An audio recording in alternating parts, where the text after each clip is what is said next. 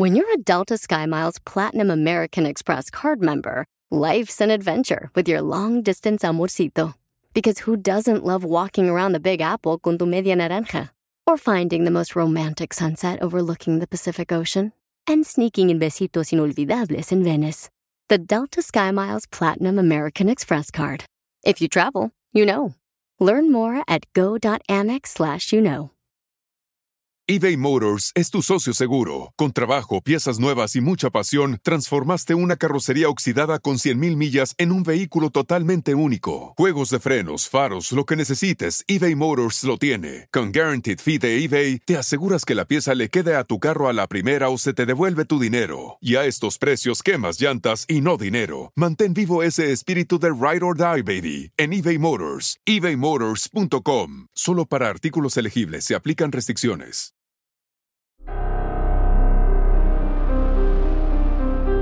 En Código Misterio encontrarás temas relacionados con energías, cuarzos, sanaciones, meditación, ovnis, fantasmas, pirámides, misterios inexplicables, culturas antiguas y continentes desaparecidos. Pero también nos remontaremos al conocimiento de nuestros ancestros para vivir una vida más sencilla pero plena. Bienvenidos.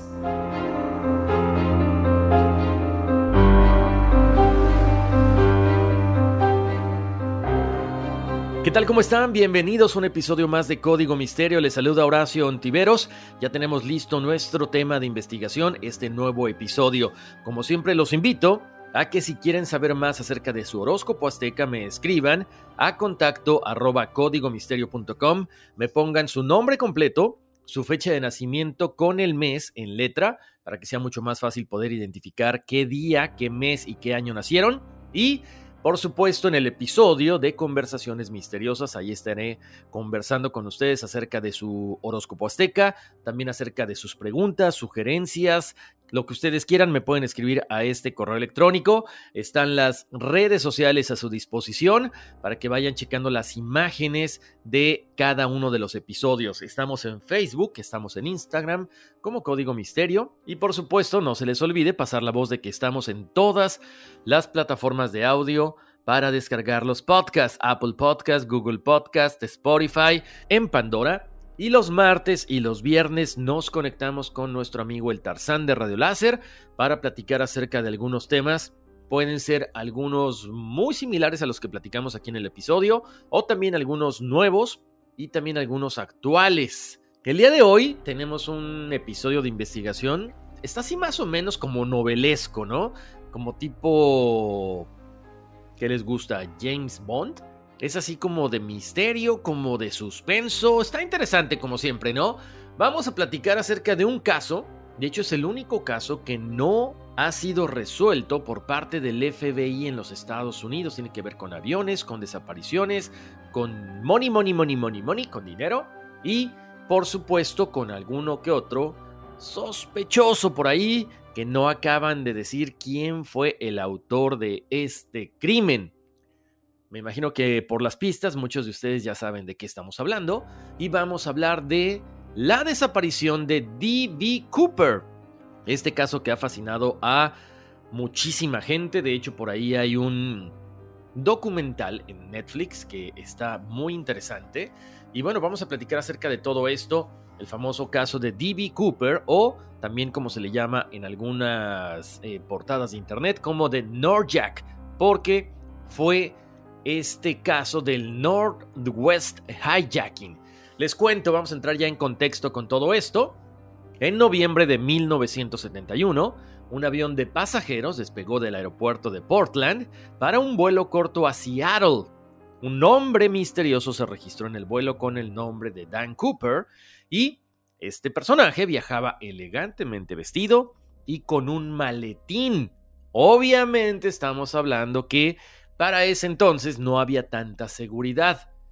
Muchos testigos afirman que este personaje misterioso era un fumador empedernido y que además durante el vuelo pidió un bourbon y un refresco para disfrutar del viaje. Este personaje de nombre Cooper de pronto le entregó un trozo de papel a la azafata Florence Schaffner. La azafata descartó la nota pensando que Cooper era un hombre de negocios que estaba intentando seducirla, que le había dado en este papel su número telefónico y básicamente ignoró el papel, lo tiró en su bolso.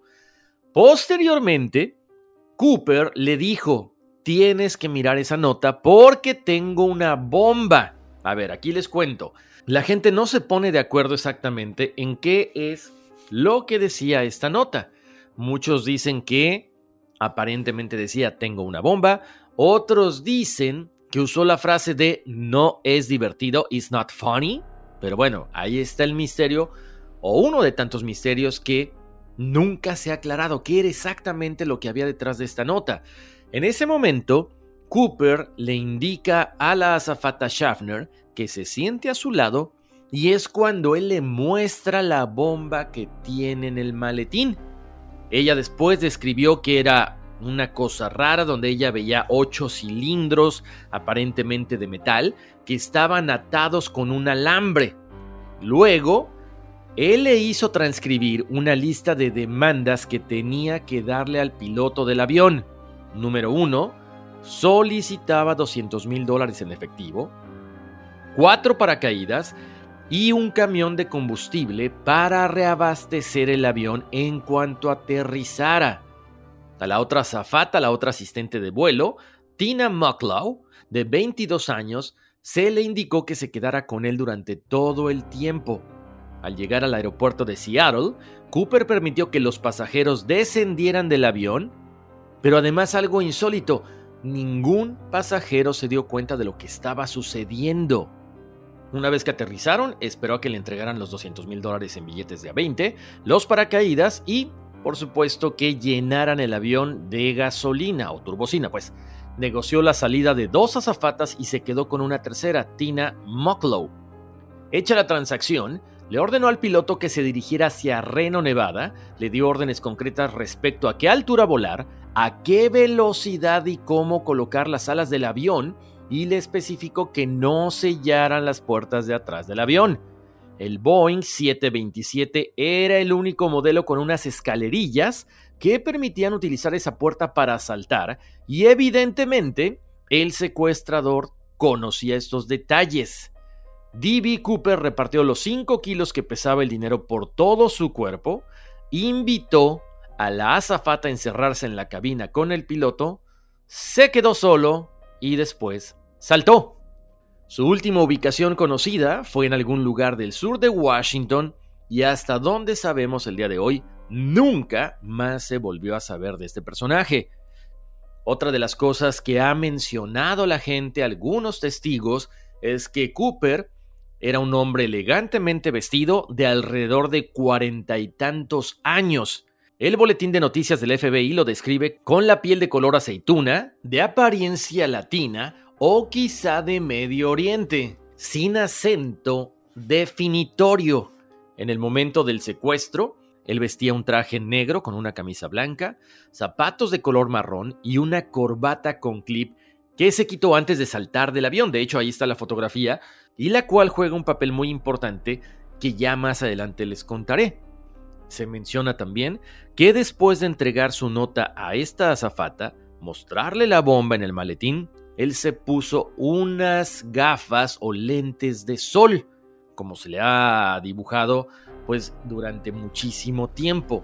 También se menciona que durante el vuelo él estuvo fumando cigarrillos con filtro y de la marca Raleigh.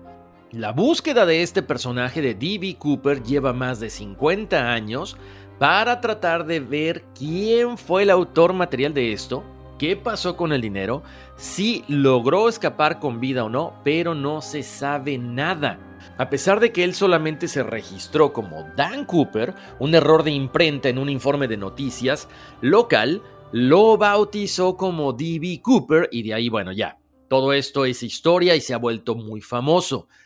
Por supuesto, ya este nombre se le quedó desde ese entonces, y, como les decía, mucha gente cree que no sobrevivió a la caída, a pesar de que traía este paracaídas, porque, una, el atuendo que él vestía, pues era ropa muy casual, o sea, recordemos que iba de traje. Los trajes, para empezar, no son trajes muy gruesos, y además por el tiempo que estaba haciendo en esos momentos en que él se avienta, es poco probable que haya sobrevivido, porque estaba lloviendo y obviamente a la altura que iban ellos estaba muy frío allá arriba.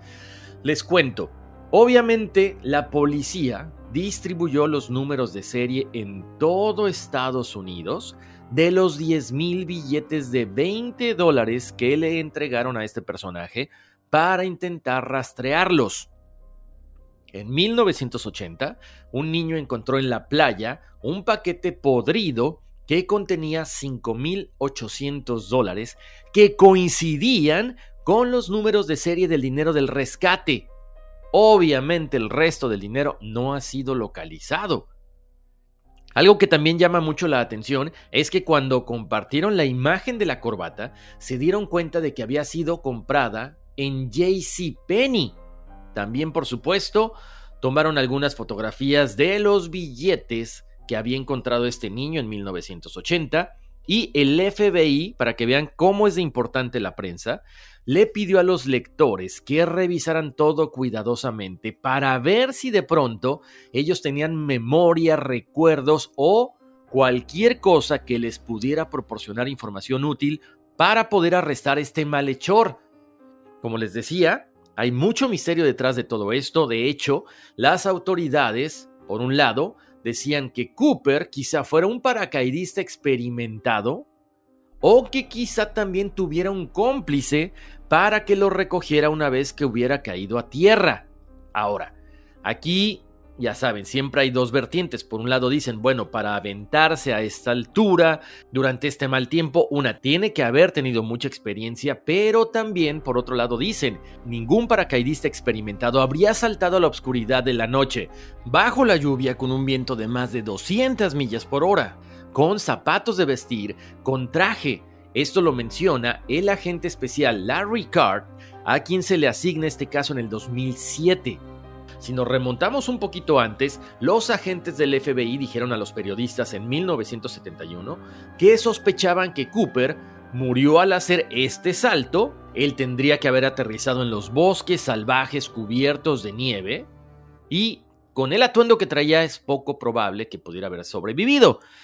Aquí ya empiezan las diferentes vertientes, esto me encanta, porque hay varios testigos de una granja ellos fueron entrevistados por el FBI y afirmaron que había tres cómplices para poder realizar esta fuga. Uno, que estaban esperando en el suelo con una avioneta para poder sacar a D.B. Cooper, que el dinero rescatado o recuperado en Colombia, nueve años después, había sido plantado por él para engañar a los funcionarios locales. Y según esto, también ha sido confirmado por algunos investigadores privados. Ahora, según las teorías, de este famoso investigador que fue puesto a cargo en el 2007, Larry Carr, él dice que tiene mucha información que poco a poco ha ido compartiendo con la gente porque a final de cuentas había testigos, hay gente que le gusta buscar o que son investigadores amateur, pero que de repente también sus teorías son muy interesantes. Por lo tanto, él ha ido poco a poco compartiendo en el Internet todo este tipo de información. Por ejemplo, hay que recordar que el nombre de este secuestrador era Dan Cooper, después un pequeño error, aparentemente lo apoda o lo bautiza como D.B. Cooper, pero Larry Carr se dio cuenta de que quizá, posiblemente este personaje había tomado el nombre de un cómic que se llamaba The Enduring D.B. De hecho, pueden checar la ilustración de este personaje, de este paracaidista que salta del avión y que de repente le pudiera dar un poquito de semblanza a lo que hizo este personaje cuando secuestra el avión y brinca con el dinero y con la bomba. Ahora, esto que dice Carr es muy importante porque nos lleva a las siguientes conclusiones. Pongan mucha atención. Una, estos libros provenían de Europa y nunca se tradujeron al inglés, lo que significaría que el secuestrador probablemente pasó algún tiempo en el extranjero. Por lo tanto, este investigador dice, seguramente Cooper habría pertenecido a la Fuerza Aérea. Hay otra teoría que el mismo Larry Carr dice, es poco probable que Cooper no sobreviviera al salto. Pero lo que sí queremos saber es quién era esta persona, cómo fue que planeó todo esto. Luego, Basado en lo que ha aprendido él acerca de esta investigación, Él comenta, sirvió en la Fuerza Aérea, en algún momento estuvo estacionado en Europa, que es cuando se interesa en los cómics de Dan Cooper. Otra de las cosas que el investigador Larry Carr menciona es que seguramente trabajó en la parte de carga de aviones, lo que le dio conocimiento y experiencia en la industria de la aviación, específicamente en 1971. Otro punto es que debido a que su trabajo requería que arrojara carga de los aviones, Cooper habría usado un paracaídas de emergencia en caso de que el otro no abriera. Esto le habría proporcionado el conocimiento práctico de los paracaídas, pero no necesariamente el conocimiento funcional para sobrevivir al salto que realizó. Otro punto es que puede haber venido de la costa este, pero tomó un trabajo de aviación en Seattle cuando salió del ejército. Es posible que haya perdido su trabajo durante la recesión económica en la industria de la aviación entre 1970 y 1971. Dos, que fuera una persona solitaria, con poca o ningún miembro de la familia, por lo tanto nadie lo hubiera extrañado. Este caso ha sido tan importante que ha sido investigado por muchas personas. De hecho, este investigador, Larry Carr, unió fuerzas con Tom Kay, que es un paleontólogo, también con un ilustrador científico y un metalúrgico, para tratar de investigar qué fue lo que pasó con él. De hecho, contactan a Brian Ingram, este niño que tenía 8 años cuando encontró el paquete de dinero en el río Columbia. ¿Qué fue lo que ha pasado? Bueno, este paleontólogo ha hecho experimentos en el suelo, en el agua, usando tecnología que obviamente no estaba disponible en 1971. Ellos han usado mapas satelitales, GPS, porque Kay espera identificar exactamente el lugar donde encontró este niño el dinero hace casi tres décadas para tratar de volver sobre el plan de vuelo del avión y determinar las coordenadas más exactas para entender dónde aterrizó o dónde podría haber aterrizado Cooper una vez que se lanza del avión. Se han incluso utilizado microscopios electrónicos para averiguar si el polen encontrado en la corbata de Cooper proviene de una región específica del país. O sea, están echando toda la carne al asador para tratar de llegar a una conclusión en este caso. Kay realizó experimentos para determinar si el dinero que se encontró en este lugar flotó hasta ahí con el tiempo o quizá fue enterrado ahí poco después de que Cooper saltó para tratar de confundir a las autoridades. Están usando toda la ciencia posible para poder encontrar la información pertinente de este caso. Vamos a ir a una pausa comercial, pero regresando seguiremos platicando acerca de este caso de D.B. Cooper. It's your time. Join global thought leader, executive producer, and New York Times bestselling author T.D. Jakes and today's leading culture shifters for an experience unlike any other. At the 2024 International Leadership Summit, spiritual and business leaders can gain the practical tools they need to maximize their timing for success. With world class discussions, breakout sessions, and networking opportunities, this is where your dreams turn into reality. Timing is everything, and your time is now. March 21st through 23rd in Dallas, Texas. Register today at thisisils.org. Estamos de vuelta aquí en Código Misterio, les saluda Horacio Ontiveros y vamos a seguir desmarañando el caso de D.B. Cooper, esta misteriosa desaparición, no solamente del personaje, sino también del dinero, y que además ha sido el único caso que el FBI ha declarado abierto. O sea, no hay una resolución hasta el momento después de tanto tiempo. Después de que sucede este caso, después de que se desaparece D.B. Cooper con el dinero, con los paracaídas, y no se sabe más de él nunca más, el FBI en meses posteriores entrevistó a por lo menos 800 personas en relación con el incidente. Uno de los principales sospechosos fue Richard McCoy, quien llevó a cabo un atraco similar al de D.B. Cooper cinco meses después de que éste lo hubiera realizado. Él exigió 500 mil dólares, pero posteriormente murió en un tiroteo con la policía, poco después de escapar de la cárcel en 1974 y además nunca confesó haber sido D.B. Cooper. Para 1995, el veterano del ejército Duane Weber supuestamente confesó ser Cooper en su lecho de muerte, pero no hubo evidencia para corroborar eso. Un tercer sospechoso fue Sheridan Patterson, que el FBI lo entrevistó en el 2004 cuando tenía 77 años. Era un marino aficionado al paracaidismo que había servido en la Segunda Guerra Mundial y trabajado como técnico en Boeing. Los testigos dijeron que el sospechoso del secuestro tenía entre 35 y 45 años. Patterson tenía 44 años al momento del crimen. Dos agentes interrogaron a Patterson, le tomaron una muestra de ADN que el FBI nunca publicó, a pesar de que descartó públicamente a otros sospechosos del caso por los resultados de este tipo de exámenes. Eric Yulis, empresario de Phoenix, que investigó el caso por su cuenta durante años y es autor de D.B. Cooper, The Definitive Investigation of Sheridan Patterson, afirmó que estaba un 98% seguro de que Patterson era el famoso secuestrador del avión. En realidad, el FBI tiene buenas razones para sospechar de mí, escribió Patterson en una revista publicada por la Asociación Nacional de Paracaidismo en el 2007. Amigos y asociados estuvieron de acuerdo en que sin duda yo era D.B. Cooper. Había demasiadas circunstancias involucradas para que fuera una coincidencia.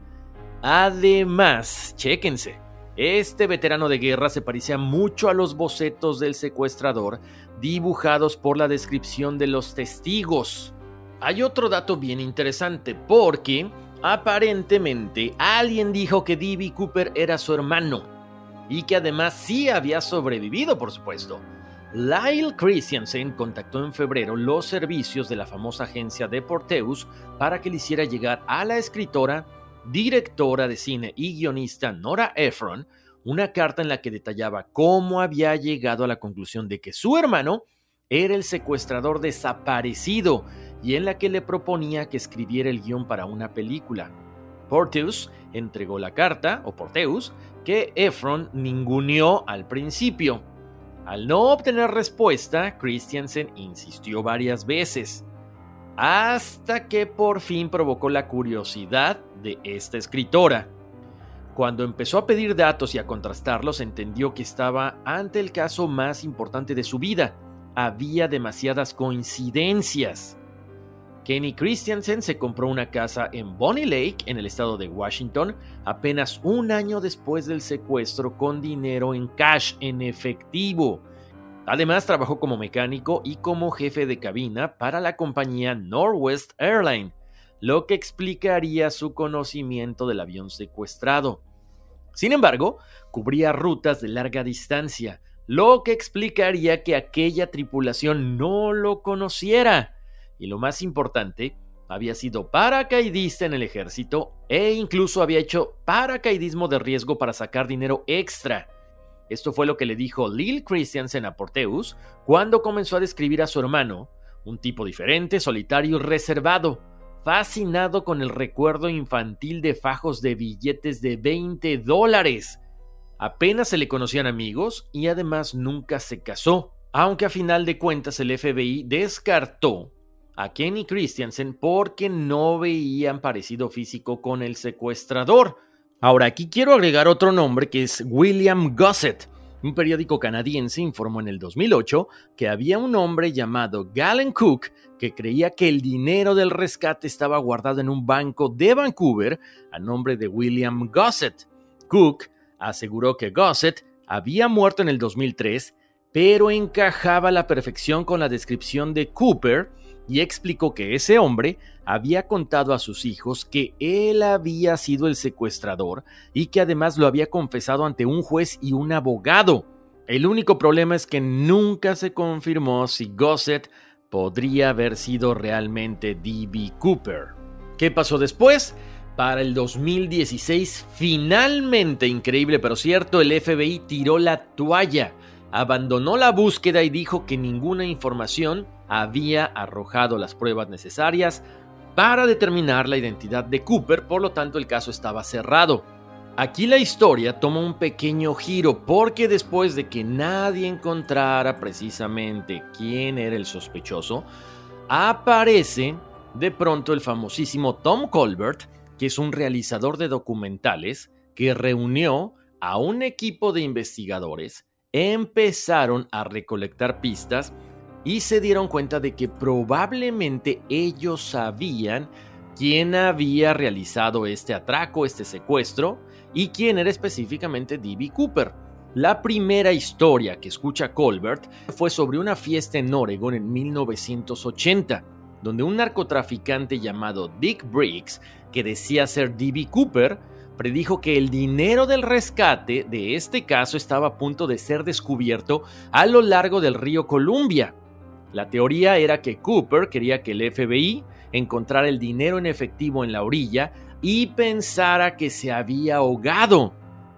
Cinco días después, precisamente un niño estaba de vacaciones con su familia en este lugar cuando descubre los fajos de billetes de 20 dólares medio enterrados en la arena de este río.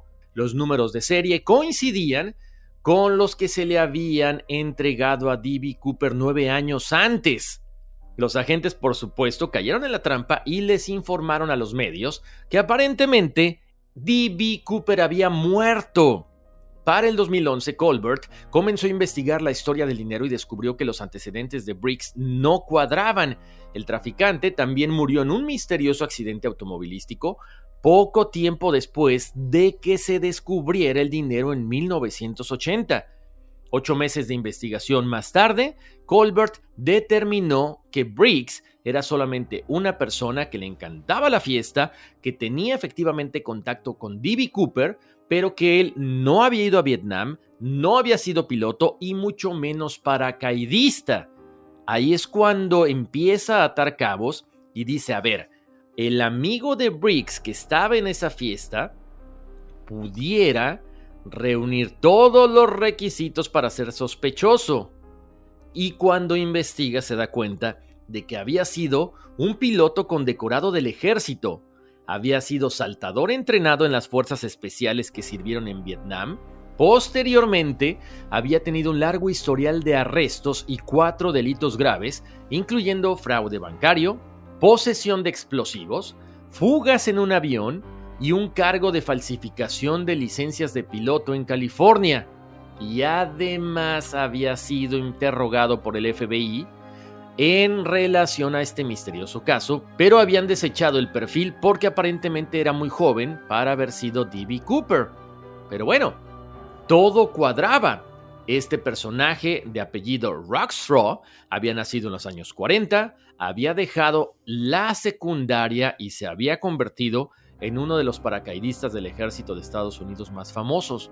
Además, como les decía, él tenía muy mala reputación. Lo habían corrido del ejército por mala conducta y también por haber mentido sobre su nivel de educación. Colbert había buscado todo lo posible para poder tratar de armar este caso. Se había reunido con ex agentes del FBI, alguaciles, funcionarios de aduanas, jueces, fiscales, detectives de la policía, archivistas, expertos forenses, detectives privados y periodistas que habían estado estudiando este caso. Según el relato de Wally, tres compañeros eran cómplices de Cooper, Dos de ellos estaban en el suelo y otro estaba dando vueltas en un pequeño avión. Una vez que Cooper aterrizó, fue recogido por estos dos hombres en un camión y para mantener a los federales fuera del rastro, utilizaron tres pistas de aterrizaje y tres aviones. Cuando finalmente Cooper aterrizó en el Aeropuerto Internacional de Portland, donde había comenzado su vuelo secuestrado, atravesó la terminal para escapar y nunca más volverse a ver. Ese mismo año, el equipo de Colbert usó las descripciones de Wally para identificar el área donde supuestamente Cooper habría enterrado su botín. Para el 3 de agosto, Colbert dijo que su equipo encontró una correa que podría haber sido la del paracaídas.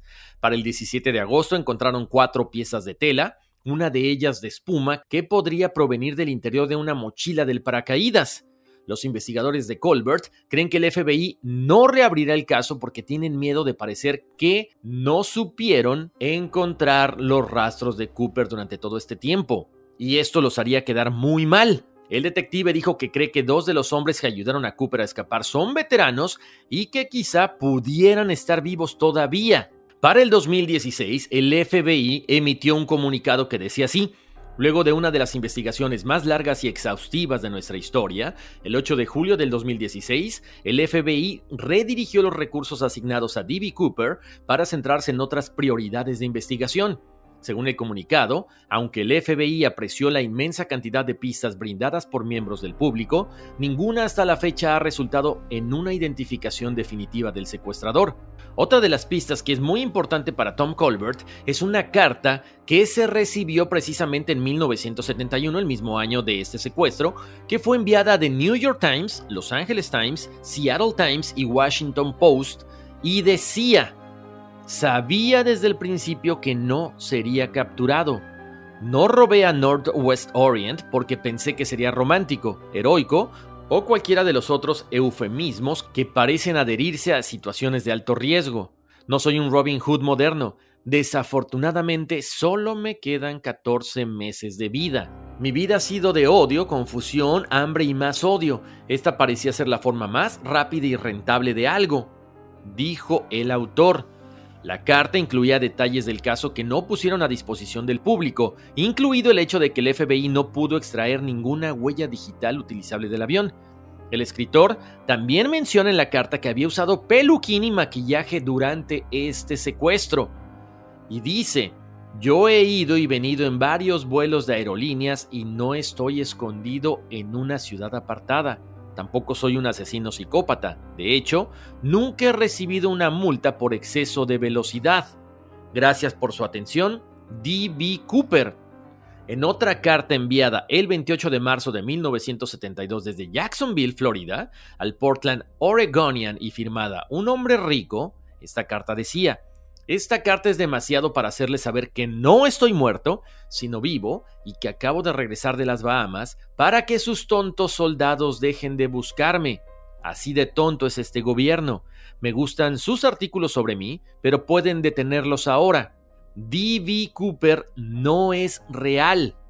Tenía que hacer algo con la experiencia que me enseñó el tío Sam. Así que aquí estoy, un hombre muy rico, el tío Sam le dio demasiado a los idiotas del mundo y no me dio trabajo. Tuve que hacer algo para liberarme de la frustración. Quería salir del sistema y vi un camino. Ahora lo saben, estoy dando vueltas por el mundo y nunca me encontrarán porque soy más inteligente que los policías y líderes tontos del sistema. Ahora es el turno del tío Sam de llorar y pagarle a uno de los suyos algo de dinero para cambiar. Y por favor díganle a la policía que D.B. Cooper no es mi nombre real. Una vez más, los Colbert se pusieron a investigar y a tratar de sacar información escondida dentro de esta carta y ellos aparentemente encontraron que había una relación entre la carta y tres unidades del ejército enmascaradas en las que este personaje, Robert W. Rackstraw, había formado parte durante su tiempo en las Fuerzas Armadas. Colbert dijo que el FBI se negaba a perseguir a Rockstraw nuevamente porque la agencia no podía admitir que había sido superada por investigadores aficionados y le comentó al Oregon Live, esto obviamente se trata de vergüenza y no podría ser admitido por el FBI. Por lo tanto, Colbert decía, es él. Tengo más de 100 piezas de evidencia, incluidas las que creemos que son partes del paracaídas de Cooper, después de organizar esta búsqueda tan intensa en el lugar donde había aterrizado. No cabe duda que todo lo que ha hecho Colbert es impresionante. O sea, ellos demandaron o exigieron al FBI para obtener gran parte del archivo de Cooper, por lo tanto, una vez que lo tienen, se juntaron con un analista de inteligencia militar retirado y descifraron ciertos códigos del ejército en las cartas de Cooper que había enviado a los periódicos. Incluso Colbert dice que los mensajes revelaron la identidad de este señor, de este Rockstraw. Después de todo esto, aparentemente el FBI dijo, ¿saben qué? Yo ya no me involucro, pero tampoco puedo aceptar las pruebas que supuestamente ustedes están mostrando. Por lo tanto, se negaron a aceptar que este paracaídas era el utilizado en este secuestro, las notas descifradas y el ADN de Rockstraw que habían obtenido aparentemente de una botella de agua recuperada. Joseph Russo ex fiscal federal para el norte de California, cree que sí se podría haber obtenido una condena con base a la evidencia que tenía Colbert, pero también decía que la metodología que había usado Colbert para tratar de obtener la confesión no había sido la mejor. Él había estado persiguiendo y vigilando la casa, el barco y el negocio de Rockstraw. Incluso había tratado de forzar una confesión a través de una cámara oculta. Incluso también se menciona que Colbert un día apareció sin previo aviso y le ofreció a Rockstraw 20 mil dólares y además un porcentaje de los libros y películas para obligarlo a contar su verdadera historia ante la cámara. Durante el intercambio también Colbert prometió representación legal para tratar de que no fuera condenado. Obviamente, Rockstraw se mantuvo firme en que él no era D.B. Cooper. Finalmente, Colbert cerró su investigación frente a la sede del FBI en el 2018. Días después, un reportero llamó a Roxfro y le pidió que confirmara o negara que era Cooper. El señor, de 74 años, solamente mencionó, no hay negación alguna, querida. Otros teóricos cuestionan la teoría de Colbert porque mencionan que Rockstraw tenía 28 años en el momento del secuestro y que D.B. Cooper había sido descrito como un hombre de mediana edad. Incluso, una de las azafatas que se sentó junto a Cooper durante el vuelo no seleccionó a Rockstraw de una serie de fotografías policiales, según informó el Oregon Live. Rockstraw negó siempre que él sea D.B. Cooper y según los informes incluso amenazó a Colbert de demandarlo si no retiraba sus acusaciones. Precisamente cuando ellos empiezan a revisar todas estas cartas que van hacia los medios de comunicación, ellos dicen, la carta está codificada y dice así, soy LT Robert W. Rockstraw, D.B. Cooper no es mi nombre real, y quiero salir del sistema y vi una forma de secuestrar un avión a reacción. O sea, esto fue según la información, las investigaciones, según el punto de vista de todos estos expertos o semi-expertos que decían que ellos tenían la verdad, que ellos estaban ayudando a Colbert a resolver este caso. Por supuesto, nunca se supo si en verdad el secuestrador había escrito estas cartas, eran meras conjeturas. Ahora, ¿hay más involucrados? ¿Hay más sospechosos? Claro que sí. De hecho, John Weber cree que su difunto esposo Duane era D.B. Cooper. Él aparentemente en sus últimas palabras cuando estaba a punto de fallecer le dijo, soy Dan Cooper. Ella menciona que su esposo murió en la década de 1990 y desde entonces ha intentado armar el rompecabezas de la vida tan compleja que dejó atrás descubrió identificaciones falsas de su esposo, un periodo en prisión, una declaración de impuestos que sugiere una ganancia inesperada de la época del secuestro y una revista en una caja de seguridad con un artículo sobre Cooper. Él parecía conocer Oregón, donde el secuestrador había brincado, y además ofrecía una solución muy interesante al misterio de cómo los 5 mil dólares del dinero del rescate habían sido descubiertos enterrados en la orilla del río Columbia, donde supuestamente había aterrizado D.B. Cooper. Pero este no es el único caso. Una mujer de Oklahoma afirmó que su tío L.D. Cooper es en realidad D.B. Cooper. ¿Por qué? Ahí les va. Porque ella recuerda que cuando tenía 8 años vio a su tío pocos días después de que secuestraran este avión. Y ella menciona, mi tío L.D. vestía una chamarra blanca y estaba ensangrentado y magullado por todos lados. Estaba hecho un desastre, yo estaba horrorizada. Empecé a llorar, le pregunté qué pasó y me dijeron que habían tenido un accidente automovilístico. También afirmó haber escuchado a su tío L.D. Cooper hablar sobre llevar a cabo un secuestro único sin resolver en la historia de los Estados Unidos.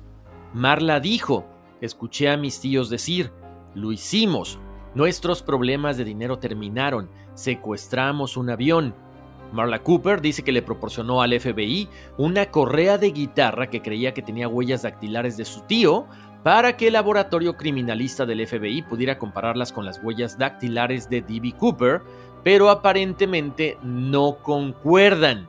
Yo básicamente entonces me quedo con la duda si existe o no el crimen perfecto, porque al parecer D.B. Cooper se salió con la suya. ¿Quién tendrá la razón? Larry Carr, este investigador que fue puesto a cargo del caso en el 2007, quizá el realizador de documentales Tom Colbert y su grupo de investigadores resolvieron el caso y el FBI por temor a quedar mal como inútiles nunca aceptaron que sí tenían razón? No sabemos qué ha pasado, lo que sí es que es el único caso abierto que el FBI ha dejado inconcluso. Como siempre me gustaría saber qué piensan acerca de esto, escríbanme en mis redes sociales de Código Misterio, Facebook e Instagram, escríbanme también a mi correo electrónico contacto arroba códigomisterio.com y pasen la voz de que estamos en todas las plataformas de audio, Apple Podcast, Google Podcast, Spotify. Y nos vamos, pero no sin antes recordarles que nos escuchamos en un ratito en el episodio especial de Conversaciones misteriosas donde hablaremos acerca de los emails que me mandan a contacto arroba código misterio y también acerca del horóscopo azteca de las personas que me escribieron. Les mando un abrazo, bendiciones y vámonos, que aquí espantan. Across America, BP supports more than 275,000 jobs to keep energy flowing. Jobs like updating turbines at one of our Indiana wind farms and producing more oil and gas with fewer operational emissions in the Gulf of Mexico. It's and, not or. See what doing both means for energy nationwide at bp.com slash investing in America. It's your time. Join global thought leader, executive producer, and New York Times bestselling author T.D. Jakes and today's leading culture shifters for an experience unlike any other. At the 2024 International Leadership Summit, spiritual and business leaders can gain the practical tools they need to maximize their timing for success. With world class discussions, breakout sessions, and networking opportunities, this is where your dreams turn into reality. Timing is everything, and your time is now. March 21st through 23rd in Dallas, Texas. Register today at thisisils.org.